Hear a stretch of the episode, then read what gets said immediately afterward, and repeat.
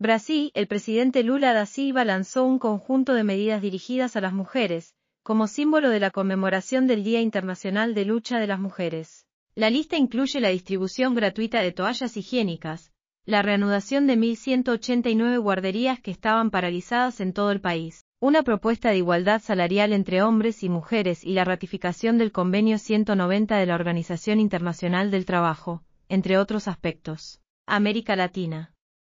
En el continente son asterisco asesinadas 12 mujeres por razón de género por día. Según los últimos datos publicados por el Observatorio de Igualdad de Género de América Latina y el Caribe de la CEPAL, que corresponden a 2021. En cuanto a la economía, las desigualdades se siguen profundizando. Si bien, en rasgos generales, las economías latinoamericanas crecerán este año un 1,3%, la brecha entre varones y mujeres en cuanto a salarios, recursos e ingresos es grande las mujeres siguen recibiendo remuneraciones más bajas por las mismas tareas que los hombres. Siguen siendo las que se ocupan de las tareas de cuidado y quienes encuentran más trabas para acceder a puestos jerárquicos. Ecuador. Los representantes de las fuerzas de oposición de las bancadas del Partido Social Cristiano, UNES, Izquierda Democrática y Pachacutic anunciaron el pedido de juicio político en contra del presidente Guillermo Lazo, que atraviesa un fuerte escándalo de corrupción de parte de su cuñado, Danilo Carrera. Lazo tuvo una dura derrota electoral en las elecciones regionales y es sospechado de apañar la red de corrupción que tejió su cuñado entre empresas públicas y nexos con el narcotráfico dirigidos por la mafia albanesa. La creciente presencia del crimen organizado, como se vio en los motines carcelarios el año pasado y la violencia, se acrecentaron durante su mandato. México. Tras el secuestro de cuatro ciudadanos estadounidenses en la ciudad de Matamoros, y la muerte de dos de ellos, el senador norteamericano Lindsey Graham pidió autorizar a las Fuerzas Armadas estadounidenses a atacar a los cárteles mexicanos. El presidente Andrés Manuel López Obrador calificó a estos comentarios como una actitud intervencionista, prepotente, alevosa, majadera. Le sugirió tratar de resolver la descomposición social de su país y les recordó, no somos un protectorado. México es un país.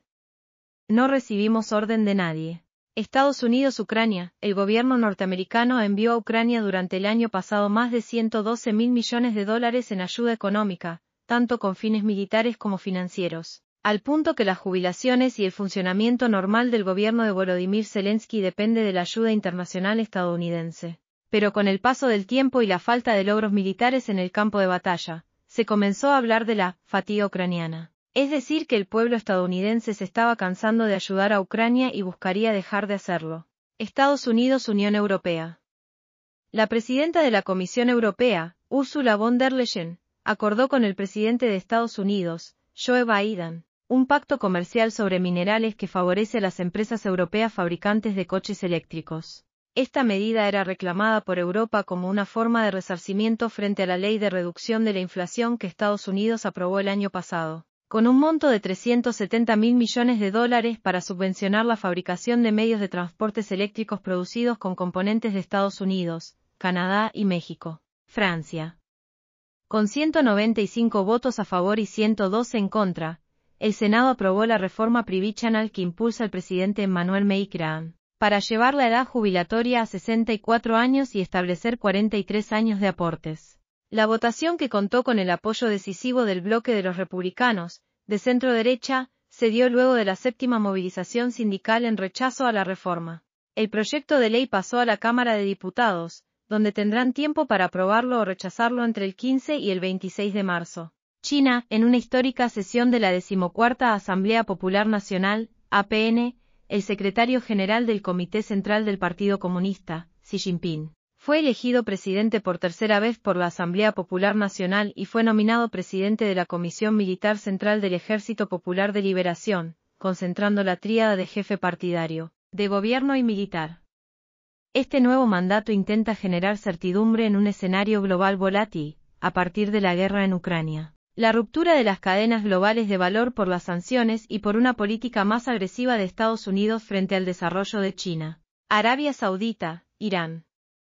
Ambos países reanudaron las relaciones diplomáticas luego de siete años de conflicto, en lo que algunos analistas llaman la Guerra Fría en Medio Oriente. El conflicto de fondo entre Arabia Saudita, que representa la fracción sunita del Islam, e Irán, referente de los chiitas, data de largo tiempo. y derivó en el cierre diplomático en 2016 a raíz de la ejecución de un clérigo chiita por parte de Arabia Saudita. Luego de extensas negociaciones y con la mediación de China, ambos países alcanzaron este acuerdo que propone reabrir sus embajadas y misiones en un plazo no superior a dos meses.